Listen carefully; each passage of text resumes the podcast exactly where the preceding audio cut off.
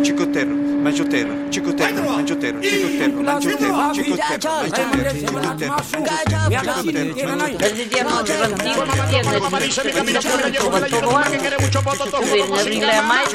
El palabrero. El sí de los romances.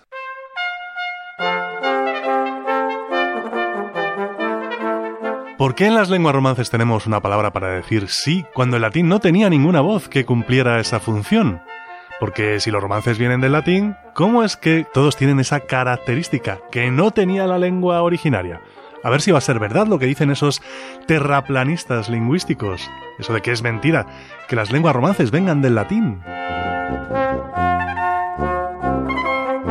Pues no, a pesar de las teorías de la conspiración, que llegan incluso al ámbito lingüístico, o pseudolingüístico sería mejor decir, de la misma manera que al pseudocientífico en general, lo cierto es que las lenguas romances derivan del latín. La Tierra es más bien redondita y eso de que nos fumigan con los chemtrails es un camelo sin fundamento.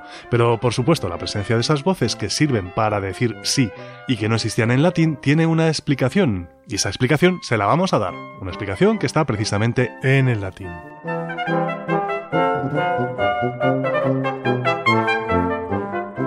En efecto, puesto que el sí de nuestras lenguas romances y también el sí del italiano o el sin del portugués proceden del adverbio latino sic, que quiere decir así, de este modo. De hecho, el adverbio así también deriva del sic latino y llama la atención las formas con nasalidad en la última vocal del portugués sin y también asin, una tendencia que igualmente se ha dado en castellano en el habla popular, con variantes como asin, asina, ansin o ansina.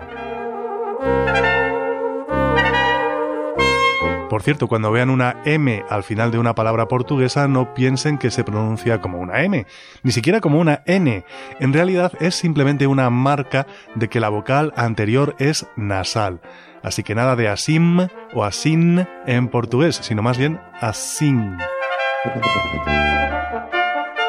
Hablando del portugués y también del gallego o del gallego portugués, hay que señalar que la frecuencia de ese adverbio que indica confirmación, ese sí o ese sin, es bastante menor que en castellano, ya que a preguntas que incorporan un verbo se suele dar una respuesta eco, una respuesta con el mismo verbo.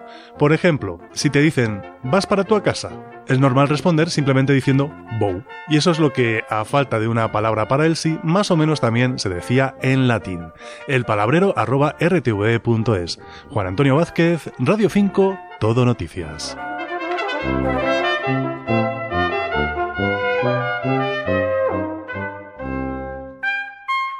Música